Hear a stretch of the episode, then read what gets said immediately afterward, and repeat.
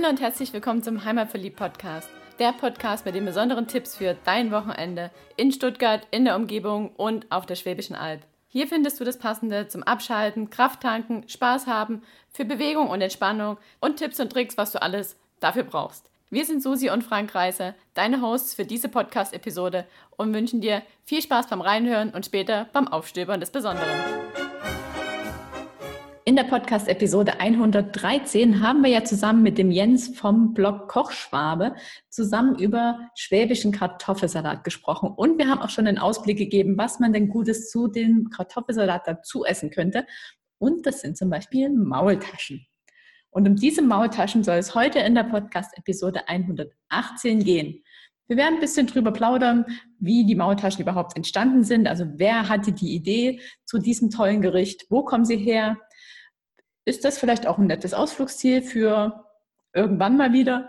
Und natürlich, wie werden die Maultaschen am besten zubereitet und welche vielen Varianten gibt es davon? Und bevor ich jetzt irgendwas erzähle, sage ich erstmal Hallo Jens. Hallo zusammen. Hallo. Freut mich, dass ich wieder da. dabei sein darf. Ja, schön, dass es wieder geklappt hat. Und jetzt, denke ich, starten wir gleich mit der Sage der Maultaschen. Die heißen ja auf Schwäbisch auch anders. Auf Schwäbisch heißt es eigentlich Halbersbscheißerle. Und Susi wird uns jetzt erklären, warum man Halbersbscheißerle sagt. Der Frank hat vorher gesagt, er trinkt hier gerade Bacardi, so wie er Herrgottsbescheißerle sagt, klingt es auch so. also Herrgottsbescheißerle sind, ja auf Hochdeutsch, ist ein Gericht, wo man den lieben Herrgott mit verarscht. Und warum sagt man das? Weil eigentlich ist es logisch, ne? Maultaschen sind ja Nudelteigtaschen und da ist was drin. Und so während der Fastenzeit, und wir sind ja jetzt am grünen Donnerstag, also gerade so am Ende, fast am Ende der Fastenzeit, auf jeden Fall sollte man daher kein Fleisch essen. Und die Mönche im Kloster Malbronn essen eigentlich sowieso überhaupt kein Fleisch, aber der Bruder Jakob hat ein Stück Fleisch gefunden. Und weil man ja nichts bekommen lassen will als guter Schwabe, hatte sich ja ziemlich lange gequält mit diesem Stück Fleisch und hat es erst in Salzlage eingelegt. Aber die Fastenzeit war halt immer noch nicht rum. Und dann hat das oben in den Rauchfang vom Herd gehängt. Aber die Fastenzeit war halt immer noch nicht rum. Und am grünen Donnerstag hat er dann gesagt, so jetzt, jetzt muss es weg. Und hat dann dieses inzwischen ja gut geräucherte Fleisch genommen, hat es ganz fein klein gehackt, hat es mit Eiern, Becken, Winterspinat, Zwiebeln und Petersilie vermischt und hat alles zusammen in diese Nudelteigtaschen reingesteckt. Und die Mönche, die haben das gegessen. Die Mönche in dem Kloster, die sprechen sowieso nicht. Also da hat auch keiner was gesagt. Die haben es halt alles so vor sich hingefuttert. Allerdings hat man die Reste von den Mahlzeiten aus dem Kloster immer an die Armen außerhalb vom Kloster verschenkt. Und die fanden das Gericht richtig lecker und haben es gelobt. Und ja, möglicherweise ist das die wahre Entstehungsgeschichte der Maultaschen. Wenn Susi das so lecker erzählt, da kriege ich schon wieder Hunger. Und für den Hunger ist der Kochschwabe zuständig. Also wie können wir es nachmachen? Wie machen wir heute am besten Maultaschen? Ja, das mit dem Besten, das ist immer so eine Sache. Gell? Ich erzähle jetzt halt einfach mal das Rezept, was ich für mich so ein bisschen herausgeklügelt habe, wie es für mich am besten funktioniert und wie ich es mag. Da scheidet sich ja auch wieder die Geister. Ähm, Maultasche kann man ja grundsätzlich mit vielen Sachen füllen. Ich mache jetzt hier natürlich die klassische Variante, dass ja so richtig gut zum schwäbischen Kartoffelsalat passt. Da passt einfach die fleischige, salzige Variante. Es gibt mit Sicherheit auch süße Sachen, ganz klar und gar keine Frage. Und aber auch bei der fleischigen, da scheidet sich die Geister so weit, dass ich jetzt echt aufpassen muss, wenn ich ähm, davon rede ähm, oder ich darf nicht behaupten, dass das das Nonplusultra-Rezept ist, sagen wir mal so. Also das ist so ein kleiner Disclaimer. Und bevor wir jetzt zu meinem Rezept kommen, erzähle ich einfach mal geschwind, warum ich das so mache. Also bei mir kommt grundsätzlich in Moltasch ähm, Hackfleisch, ganz klar. Und dann aber auch irgendwas, was das Hackfleisch ein bisschen besser zusammenhält. Und das war jetzt in dem Fall, wo ich sie mir zubereitet habe, ähm, Bratwurstbrät. Also so frische Bratwurst, die man auch grillen kann oder in der äh, Brühe warm ziehen können, die man dann übrigens auch genauso gut zum Kartoffelsalat essen kann. Habe ich aber auch nur deshalb gemacht, weil ich kein Fleischkäsebrät gekriegt habe. Ich hätte es echt gern mal mit einem Fleischkäsebrät probiert. einfach halb, halb, halb Hack und halb Fleischkäsebrät, weil das einfach die Variante ist, die mir erstens am besten schmeckt und zweitens ist sie halt zum Zubereiten richtig gut, weil alles ein bisschen besser zusammenklebt. Ich habe auch mit meinem Papa drüber gesprochen und der hat gesagt, na, die von der Oma mit purem Hackfleisch, das war halt immer die beste. Also, man darf sich da nicht zu weit aus dem Fenster lehnen. Jetzt kommen wir aber auch wirklich zum Rezept. Und äh, zu so einer guten Maultasche braucht man ja einen guten Nudelteig. Den könnte man sich jetzt kaufen im Kühlregal, spricht auch gar nichts dagegen. Der hat halt auch den riesen Vorteil, dass er ähm, nur noch ausgerollt werden muss. Ja, da hat man einfach viel weniger Aufwand beim Auswählen und so weiter. Aber der selber gemacht ist natürlich nochmal ein bisschen was anderes. Und bevor wir zu den Mengen kommen, sage euch gleich mal, für wie viel das ist. Da erschreckt ihr jetzt bitte nicht, weil so, wenn ihr so eine Maultasche mal macht, dann lohnt sich natürlich auch nur, wenn man dementsprechend viele macht. Und das Rezept, was ich jetzt gleich erzähle, ist für 36 Stück, also 12 Portionen, also 36 bis 40 Stück. Und da brauchen wir für den Nudelteig 500 Gramm Mehl und 500 Gramm Hartweizengrieß. Beim Hartweizengrieß muss man aber darauf achten, dass man ganz feine nimmt. Also wenn man etwas gröbere hat, dann sollte man vielleicht nochmal schreddern mit Thermomix oder sonst irgendwo. Ich habe aber glücklicherweise, und da kommt jetzt wieder eine kleine Werbung für meine Walzmühle aus dem Nachbarort, dort einen Hartweizengrieß gefunden, der extrem fein ist. Also 500 Gramm Mehl, 500 Gramm Hartweizengrieß. Da dazu kommen dann 10 Eier, 10 Esslöffel Olivenöl und circa anderthalb Teelöffel Salz. Und das wird ganz alles miteinander verknetet, schön verknetet, dass es einen geschmeidigen Teig gibt.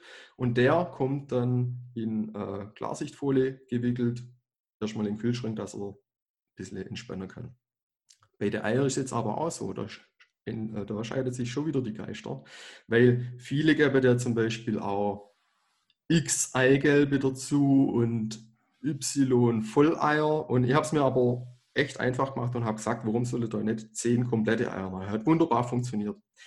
Kleine Anekdote da am Rand, der Johann Lafer, kennt ja jeder, hat in einer Kochsendung vor ein, zwei Wochen, habe ich da zufällig gesehen, ähm, gesagt, auf ein Kilo Mehl nimmt er 30 Eigelb. Das soll scheint der beste Nudelteig sein. Und das kaufe ich dem sofort ab. Nur frage ich mich halt, was man nachher mit 30 Eiweiß macht. Das ist immer so Zimtsterne im Frühling, ja, weiß nicht, könnte gut sein. BC-Ringe, ein Haufen BC machen, hm, auch nicht. Eingefriere könnte man es. Aber wie gesagt, richtig gut wird es bestimmt mit purem Eigelb. Ich mache es aber mit Vollei. Hat wunderbar funktioniert. Also das ist der Nudelteig. Jetzt kommen wir zur Füllung. Bei der Füllung, dann nehmen wir für diese Menge 12 Portionen, 36 Stück, 1 Kilo Hackfleisch, ein Kilo Brät, das ist wirklich viel, 500 Gramm Blattspinat, zwei Knoblauchzehe, ein Bund Frühlingszwiebeln, zwölf Scheiben Toast. Ja, da schlagen wir bitte jetzt nicht, weil wenn ihr keine Brötchen genommen habt, Toast ist einfach von der Handhabung und vom ähm, Aufbewahren für mich in dem Fall einfach das Beste gewesen. Fünf Eier, Salz, Pfeffer, und beim Salz nimmt man äh, einen ganzen Esslöffel, dass da auch richtig schön Geschmack reinkommt. Und wenn wir gerade in der Bärlauchzeit sind, bietet sich natürlich auch wunderbar an, wenn man da ein bisschen Bärlauch mit rein gibt. Jetzt beim Blattspinat ist so, den sollte man vorher ein bisschen blanchieren, dass er einfach weicher wird und dann klein häckseln. Man könnte jetzt auch denken, okay, warum nennt man da nicht einfach klein gehäckselte? Da denke ich dann wieder, hm, beim Blattspinat weiß man vielleicht eher, was drin ist. Das weiß man beim fertigen Spinat eventuell nicht. Das ist aber nur so eine Sache zwischen mir und Spinat. Die Frühlingszwiebel, die schneidet man in ganz feine Ringe und schwitzt sie an. Dass einfach in der Masse nachher nicht so viele rohe Sachen drin sind, weil die Maultasche nachher gar nicht so lang ziehen, dass das ähm, ja, extrem gar wird. Da kommen wir später aber dazu. Die Toastscheibe, zwölf Scheiben insgesamt, die schneiden wir einfach in kleine Würfel, übergießen es mit Wasser und lassen sie weich werden. Drücken sie später aus.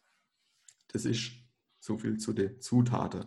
Und die Masse wird dann einfach folgendermaßen hergestellt. Das Hack und das Brät, das wird erstmal in der, am besten in der Rührmaschine, man kann es auch von Hand machen, ziemlich lang geknetet, sodass das schon wieder so ein bisschen Fasern zieht, so, dass es so einen richtigen Brei gibt. Ich glaube, das wird man vielleicht mit purem Hack auch hinbekommen, also dass man diesen Klebeeffekt hinbekommt.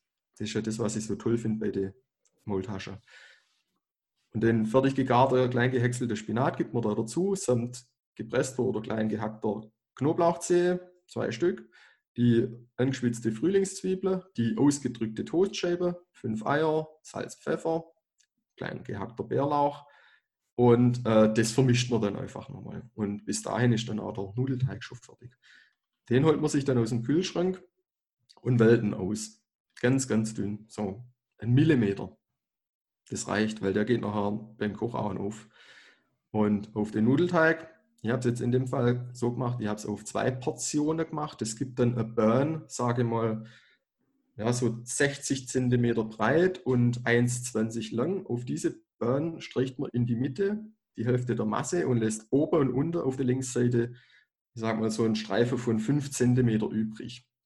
Und wenn das aufgestrichen ist, dann klappt man auf der einen Linksseite das Stückle, was wo kein Brett drauf ist, nach innen und klappt dann weiter. Man rollt die dann quasi. Also ich mache da in dem Fall gerollte Maultasche. Die rollt man so. so klappt sie um, so zwei bis drei Mal.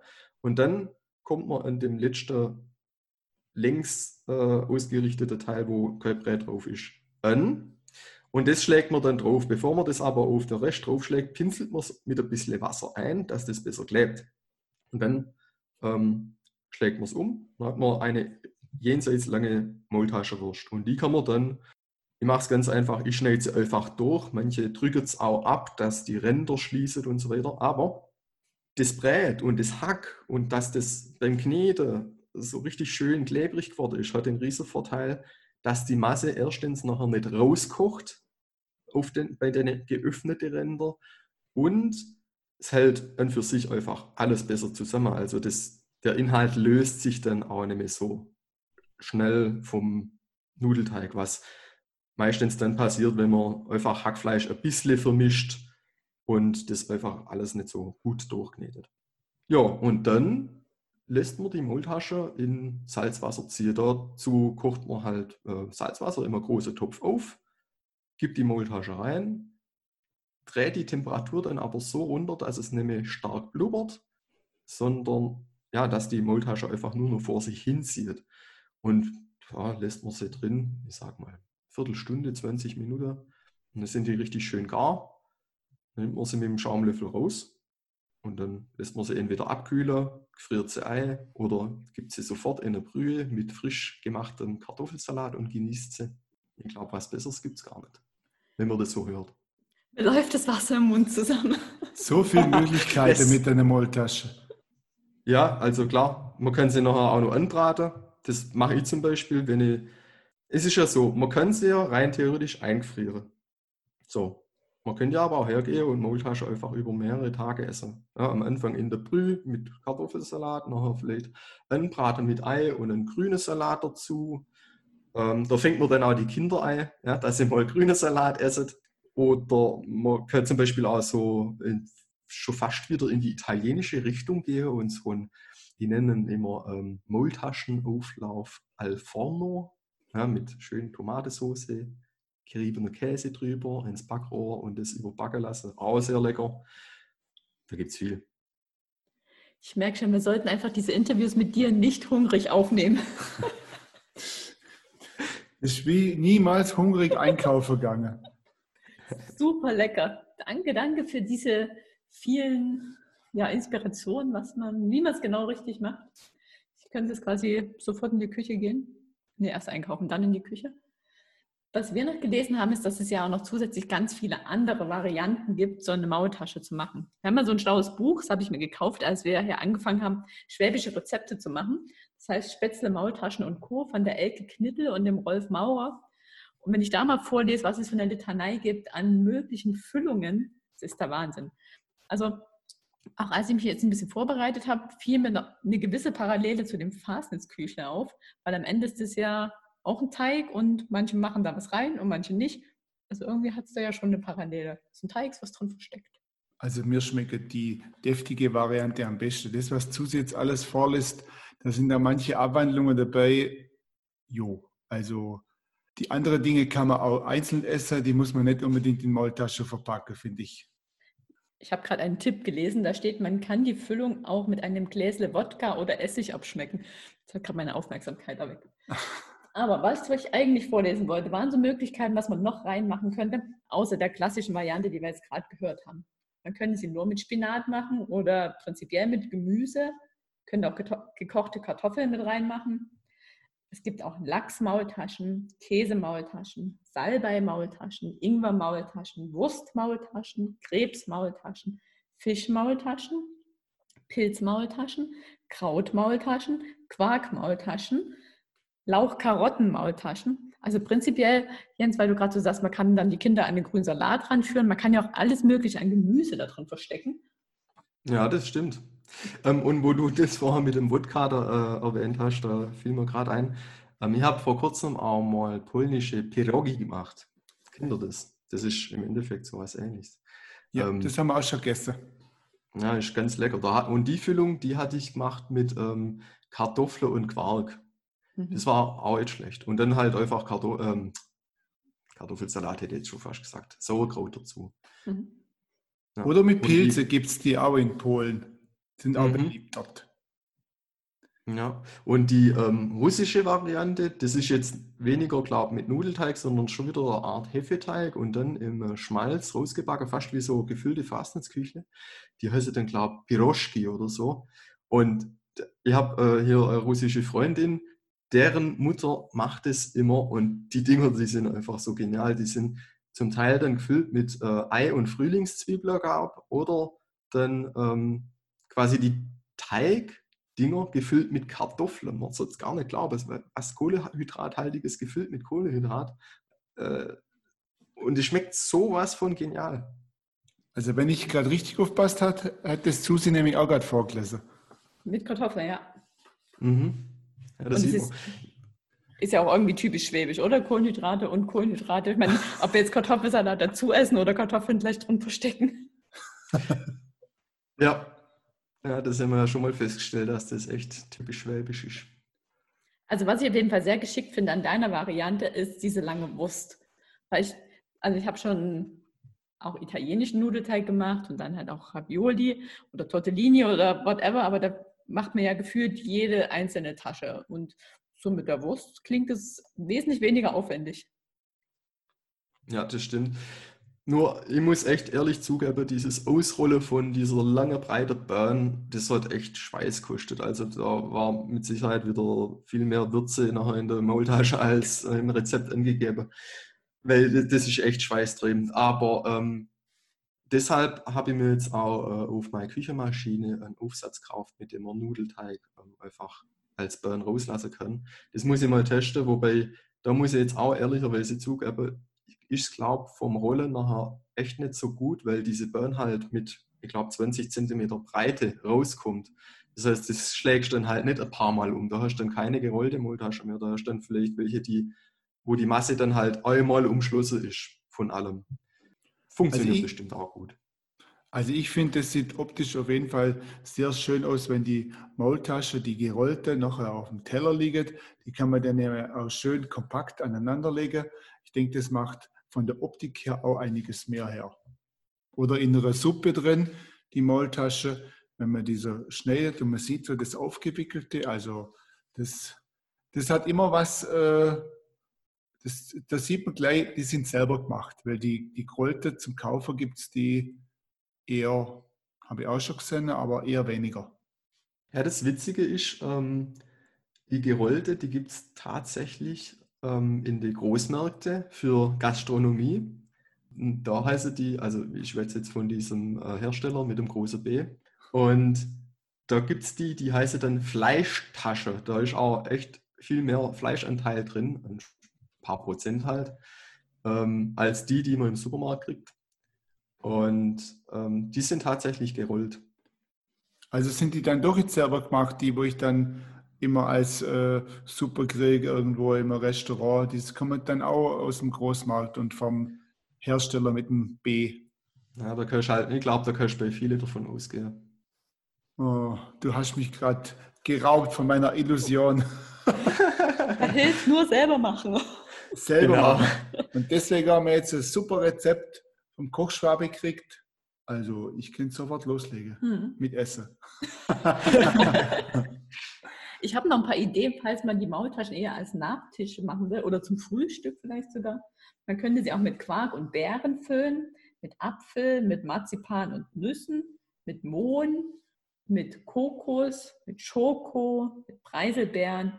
Also eigentlich kann man halt alles in diesen Nudelteigtaschen reinstecken. Also bei manchen Rezepten, wo du gerade davor gelesen hast, da wird sich der, der Mönch aus dem Zisterzienserkloster in Maulbronn, der wo das erfunden hat, der wird sich im Grab rumdrehen, wenn der das essen müsste. Aber der würde sich freuen, weil der hätte nicht dieses Dilemma gehabt, dieses Fleisch irgendwo verstecken zu müssen. Ich kann alles, alles einsammeln und da drin verstecken.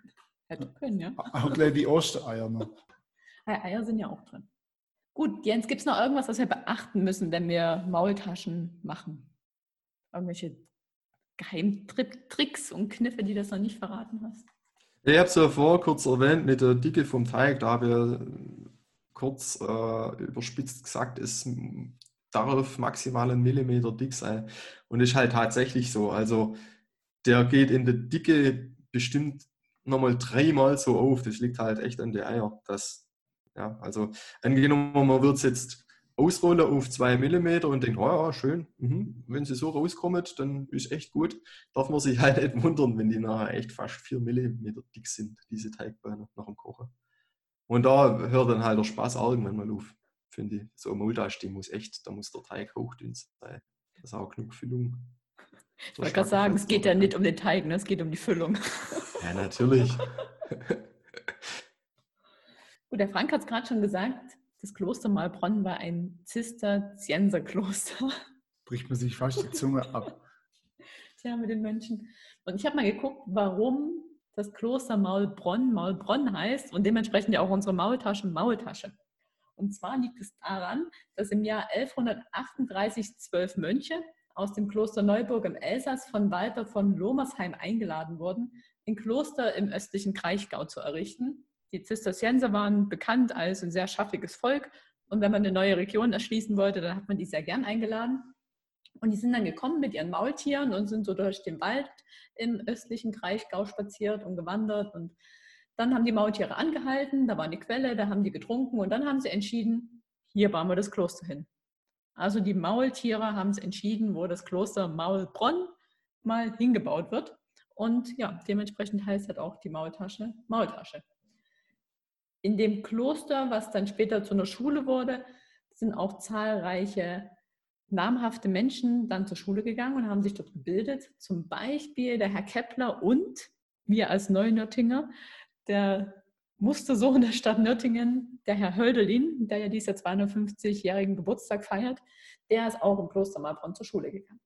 Und was aus dem Kloster heute geworden ist, das weiß der Frank.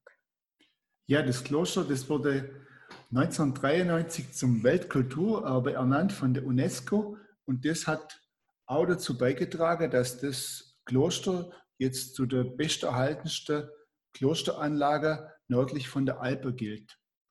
Also auf jeden Fall sehr sehenswert, dieses Kloster in der Mitte von dem Städtle Maulbronn gelegen. Ja, und da ist jetzt heute in, den, in der Anlage von Mauern umschlossen, befindet sich heute da verschiedene Restaurants drin, die Polizei, und das Rathaus von Maulbronn noch und andere Verwaltungsämter und unter anderem auch noch die, das von der Susi erwähnte ähm, evangelische Gymnasium mit Internat.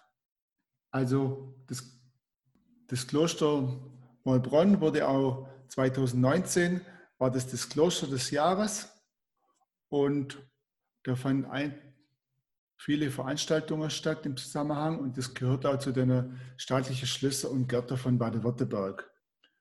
Und leider sind die jetzt gerade natürlich so wie alle anderen Kloster und Gärten und Schlösser auch geschlossen.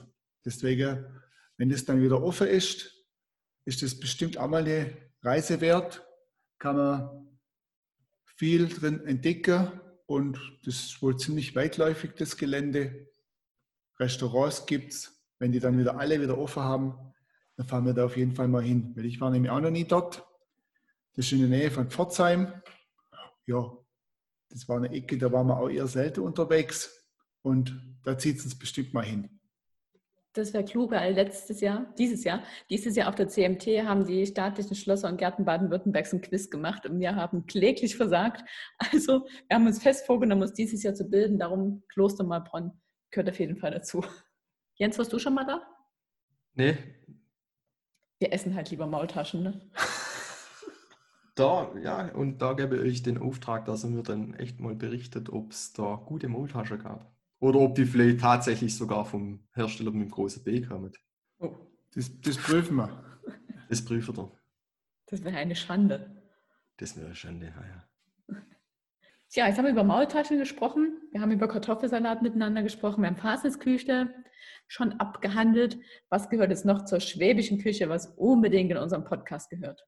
Zwiebelrostbrote. Das hört sich gut an. Und Beilage. Spätzle beispielsweise. Und Knöpfle und Oh ja. Kässpätzle. Oh, hör auf. Also strategisch clever fangen wir doch mit den Spätzle an. Und den Zwiebelrostbraten, den heben wir uns noch ein bisschen auf. Das hört sich gut an. Also dann, nächste Podcast-Episode mit dem Kochschwabe wird sich um Spätzle drehen. Und das ist ja auch eine Wissenschaft für sich. Ja, da gibt es auch so viele Möglichkeiten, die herzustellen und nachher anzurichten und zu verspeisen. Also da können wir auch eine Weile drüber philosophieren. Mhm. Witzigerweise ist das auch schon wieder sowas aus dem Schwabeland, was echt auf der ganzen Welt bekannt ist. Fällt mir gerade so ein. Maultasche, Spätzle, Zwiebelrostbraten jetzt glaube ich weniger. Echt cool. Aber der, der einmal ein Zwiebelrostbrot gegessen hat, der vergisst den auch nicht. Das stimmt, ja. Also ein guter Zwiebelrostbrot. Gut, Jens, gibt es noch was, was du unseren Hörern für diese Episode mit auf den Weg geben möchtest? Puh, ich könnte jetzt nur ein bisschen Eigenwerbung machen. Ja. Beispielsweise. ich habe doch in der letzten Podcast-Folge meine 365-Tage-Challenge erwähnt und dass die bald startet. Und die ist tatsächlich jetzt am vergangenen Montag gestartet mit einer Süßspeise. Die war echt sowas von lecker. Leider nichts Schwäbisches, sondern was Spanisches. Aber ich habe mir echt da auch in der Challenge wirklich zum Ziel gesetzt, nicht immer das Gleiche zu kochen. Deshalb mache ich das ja auch, damit ich euch, liebe Hörer und meine äh, Blogleser und YouTube-Zuschauer einfach auch die Möglichkeit geben kann, einfach selber mal ein bisschen Inspiration mitzubekommen, ähm, um in den Tag, All- Alltagssituationen mal was anderes zu kochen als dieses schnell, schnell, Kinder kommen, gleich äh, 20 Minuten Gedöns. Da gibt es mit Sicherheit in meiner Challenge auch ganz viel davon, allerdings einfach ein bisschen abwechslungsreicher als dieses typische, was man halt so kennt. Und wie gesagt, das hat jetzt gestartet. Wer da mehr Infos möchte, der ähm, findet mit Sicherheit wieder einen Link hier im Blogbeitrag vom Podcast oder kann auch bei mir auf dem Blog äh, einfach mal www.kochschwabe.de vorbeigucken. Da findet man bestimmt irgendwie zusammen. Und äh, zu dieser Challenge, da gibt es dann auch einen wöchentlichen Newsletter, wo ich ein bisschen was drüber erzähle, was ich jetzt gekocht habe, was nächste Woche dran ist, ein bisschen was in die Richtung Wocheplan, dass ihr auch die Möglichkeit habt, einfach die Sache schon einzukaufen, falls ihr Lust habt, da mitzumachen, also genau die Sache zu kochen, ich da dann halt in der Zeit auch koche. Eine gute Sache, gerade zu Zeiten, wo viele Leute mehr zu Hause sind und auch viel mehr kochen. Also wir zum Beispiel kochen jetzt jeden Tag, beziehungsweise der Frank kocht, ich spüle. So, aber so zu Zeiten von Homeoffice ist das echt praktisch, wenn man da ein paar mehr Ideen noch an die Hand kriegt. Also ich denke, wir werden da auch mal reingucken.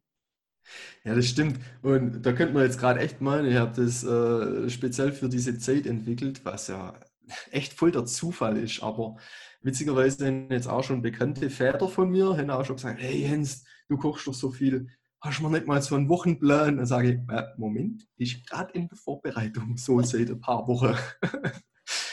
ja, aber jetzt hat die Challenge gestartet, läuft ein Jahr lang, jeden Tag. Ich bin mal gespannt, wie ich es hinbekomme.